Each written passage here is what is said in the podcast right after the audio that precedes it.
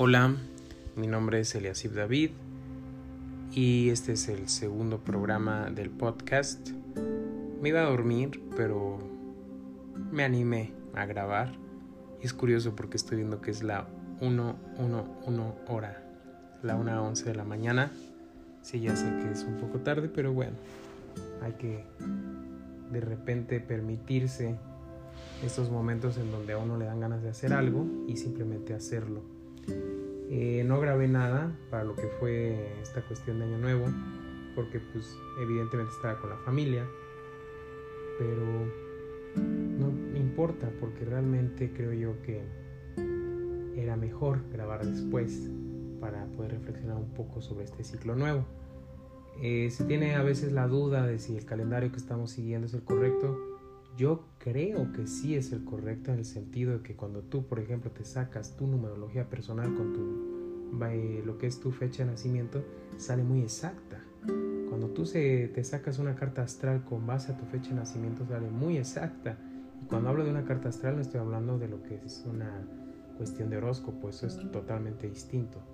Eh, la astrología tiene una rama bastante seria la astrología en sí misma tiene una base bastante seria. Entonces cualquier escéptico podría aventurarse un poco en el tema y en lugar de ver las cosas como coincidencias, empezar a comparar entre su gente cercana, cartas astrales, y ver que sí existen muchas, eh, yo no le llamo coincidencias, similitudes o cuestiones objetivas.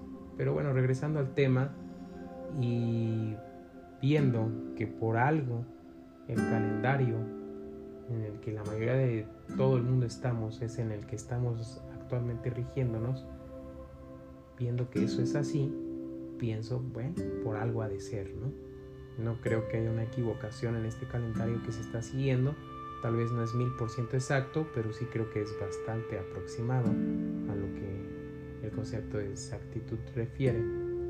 ¿Y por qué estoy hablando ahorita de números y de año nuevo y demás? Porque esto es un ciclo el que inicia y a mí me gustan mucho los números. Y para mí 2020 es un número interesante porque ayer o antier antes de dormir se me vino una especie de diagrama con el 2 que se repite, como en espejo se juntaba y se generaba un pez. No el corazón que pusieron algunas personas, no, no, no. A mí se me vino una unión completa del número 2 en espejo y vi un pez. Y luego vi el doble cero, cómo se intersectaba y al centro veía yo una elipse y cómo quedaba nada más un solo cero, ¿no? Entonces me puse a investigar un poco y es interesante porque el pez, bueno, el pez es muy simbólico, sobre todo para los cristianos.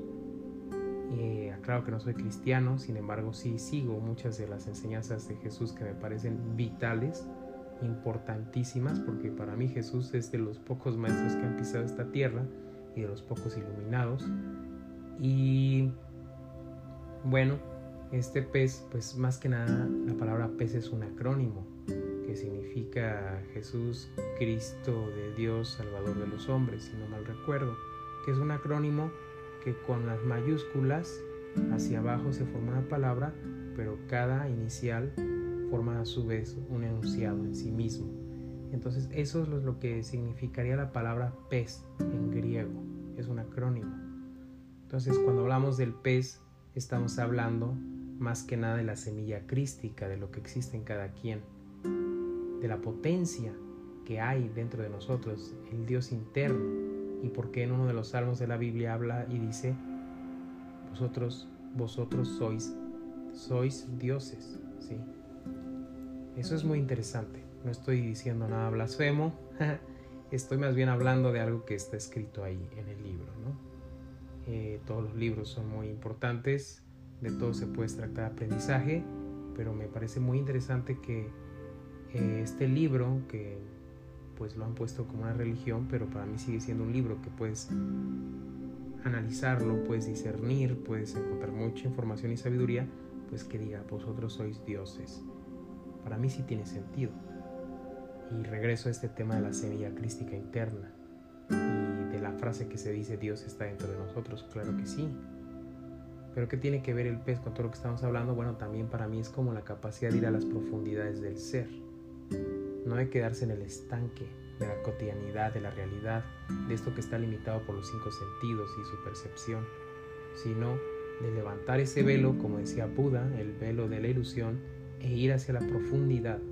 ¿Para qué? Para encontrar esa perla que está ahí y finalmente poder acceder al tesoro que está dentro de nosotros, esa riqueza que no muere, que no muere con el cuerpo, que no fenece con el tiempo. Bueno, el doble cero, esa intersección que se genera entre los dos círculos, eh, se le conoce como mandorla, eh, también como vesica de Pisces o vientre del pez. Otra vez estamos hablando del pez, es muy curioso, ¿no? Como estas dos figuras que se me vinieron a mí antes de dormir eh, que las vi como una especie de diagrama mental, el 2 repetido, el 0 repetido, al final del día tienen que ver con lo mismo, porque la vesica de Pisces, el vientre de pez, bueno, también habla de la conexión de dos mundos que genera un portal. Este portal es pues un camino que se apertura eh, en el interior de la persona que ha logrado dominar la parte física y ha logrado contactar con la parte celestial. Eso sería un círculo y otro círculo es muy, muy, muy interesante. También tiene que ver un poco con el tercer ojo. Si nos vamos a Oriente, bueno, el tercer ojo está asociado a un elemento. Así como los primeros chakras están asociados a elementos, a los más comunes, que vendría a ser el primer chakra con la tierra, el segundo con el agua, el tercero con el fuego y el cuarto con el aire, pues el quinto, que es la garganta, vendría a ser lo que llamaban en la antigüedad éter, y el sexto, que es el tercer ojo llamado ajna, es el que se asocia con la luz. Esto es súper interesante porque estos círculos intersectados que también están hablando de un tercer elemento que se asocia con el tercer ojo, pues está hablando también de la luz. Para mí la semilla crística tiene que ver con la luz. La luz, que es lo que verdaderamente somos.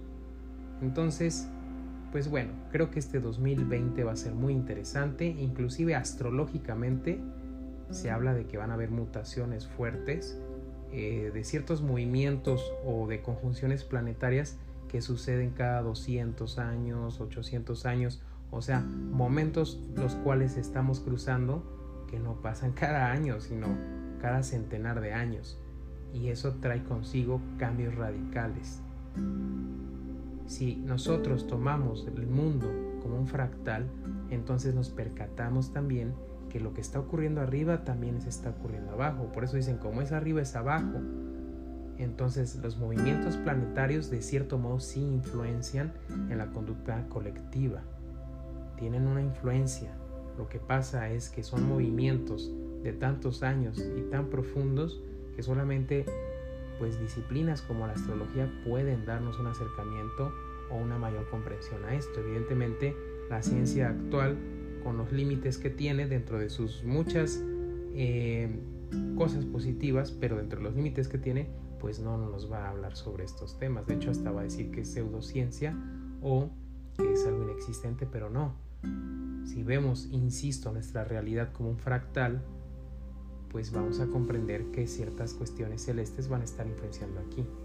Así que en efecto, esas mutaciones o esas conjunciones planetarias que están produciendo ciertas fuerzas también van a tener una directa relación con lo que está ocurriendo aquí, en esta realidad, aquí en este planeta llamado Tierra. Este año va a tener muchos cambios. El año pasado ustedes saben perfectamente que fue de mucho movimiento, fue de conflicto, fue de que ciertas heridas que parecían trascendidas regresaron Ciertos miedos que parecía que se habían vencido en el pasado regresaron. Hubo rupturas, hubo discusiones, como sí, todos los años.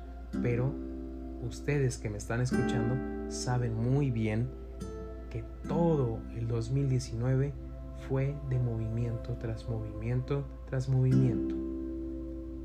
Si todo esto lleva un orden, inteligente, más allá de lo que a veces nos percatamos porque estamos distraídos, pues el orden es el siguiente. 2019 fue para sacudirnos. ¿Qué es lo que busca una sacudida? ¿Qué es lo que buscan las placas tectónicas cuando se sacuden y generan un terremoto, una liberación? de energía. Entonces la sacudida del 2019 es para que nos liberemos. ¿De qué? De aquello que no nos sirve, de aquello que ya tenemos que transformarlo, porque si la energía no se crea ni se destruye, solo se transforma, pues entonces hay que transformar eso que se está liberando. Van a salir nuestras sombras, más bien ya salieron, ya salieron los miedos, ya salieron inclusive eh, padecimientos, ciertas enfermedades, ya salieron eh, pues heridas, dolores. Con dolores me refiero mentales, emocionales, psicológicos. Ya están ahí. Las sombras que habíamos estado tal vez negando, los malos hábitos que habíamos estado postergando para cambiar o a los cuales nos habíamos hecho eh, adictos o habíamos autojustificado por un tema meramente de placer, ya todo está ahí sobre la mesa, nos lo está poniendo la vida con lo que hemos vivido. ¿Qué es lo que hay que hacer en 2020? Bueno, fuerza de voluntad, trabajo. Lo que ya en el espejo se me puso como sombra, entonces tengo que reconocerlo, aceptarlo, no rechazarlo, aceptarlo, para finalmente por eh, ese mismo movimiento de aceptación poder integrarlo. ¿Con qué lo voy a integrar? Con el trabajo, la disciplina, la constancia, el amor y la propia luz. Lo que disuelve toda sombra es la luz y la luz está en nosotros. Entonces yo deseo de todo corazón que todos nosotros que ya vivimos con tantos altibajos este año, este ciclo que pasó, ahora tengamos la claridad, la fuerza de voluntad que proviene de la decisión, ¿sí? Tengamos esa fuerza de voluntad para afrontar todo lo que ya se removió con la sacudida y todo esto que se está liberando le demos una transformación positiva. Para entonces realmente nosotros vibrar en una libertad, o sea, en un flujo de nuestra luz que no esté obstaculizada por nada ni nadie. Es importante que comprendamos que el trabajo empieza ahora, que cualquier cambio que necesitemos podemos iniciarlo no en los ciclos cósmicos adecuados. Se empieza en el momento que uno se da cuenta que uno tiene que hacer cambios. Pero, siempre me gusta hacer este ejemplo. La vida es como un río. La fuerza del río para mí es como el ciclo, como este 2020 que está iniciando. Tú estás en tu barca y te puedes meter al río, pero si el río de momento no está con fuerza, no hay corriente, vas a tener que remar más. Y eso no quiere decir que no vas a lograr tu objetivo. Claro que sí lo vas a lograr. Pero si eres observador y te das cuenta en qué momentos el río lleva la corriente, pues entonces tu barca la vas a poner cuando la corriente está fluctuando y te puedes ayudar de esa fuerza. Para mí el 2020 es eso.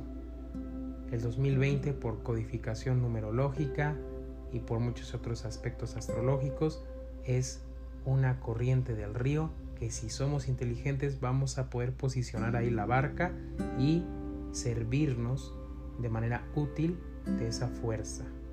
Y de eso se trata, que el hombre con su inteligencia ponga a su merced a todas las fuerzas de la naturaleza. Que la voluntad del hombre y su inteligencia pensan inclusive a las mismas fuerzas planetarias, porque no somos títeres de nada.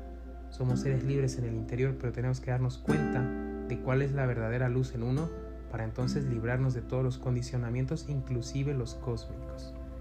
Bueno, ya voy a terminar con este segundo programa del podcast. Acuérdense, tracen sus objetivos, manténganlos por escrito, no para cumplir todos, sino para tener presente en mente todos, que no se olvide ninguno. Visualicen constantemente. La visualización es importante. La visualización viene de la proyección mental. La proyección mental proviene no necesariamente del tercer centro de energía, que en los chakras es el plexo solar, sino del tercer ojo. Por eso muchos libros de éxito hablan de la visualización. Si ya dijimos que el tercer ojo está asociado con la luz y todo lo que nos rodea, en cierto modo está construido en esencia de luz, pues hay que proyectar con la luz del ojo lo que queremos en nuestra vida. hay que mejorar nuestros hábitos. Si hay cosas nocivas que hacen que la energía se contamine, no hay que acudir a eso nocivo meramente porque nos gusta. Hay que ser inteligentes y hay que hacer que nos guste lo que nos hace bien. Eso es un paso de evolución. Porque un paso de estancamiento es yo hago esto porque me gusta, pero si al mismo tiempo te daña, olvídate, te estás estancando. Busca el gusto en lo que te hace bien. Aliméntate sanamente, no nada más de comida, de tus pensamientos de tus palabras, de tus emociones, de tus sentimientos y actúa en coherencia y concordancia con todo eso. Fíjate en tu mismo verbo, tanto mental como hablado, como es, porque el verbo es vibración y lo que tú vibres hacia el exterior va a regresar hacia ti en esta realidad. ¿Sí?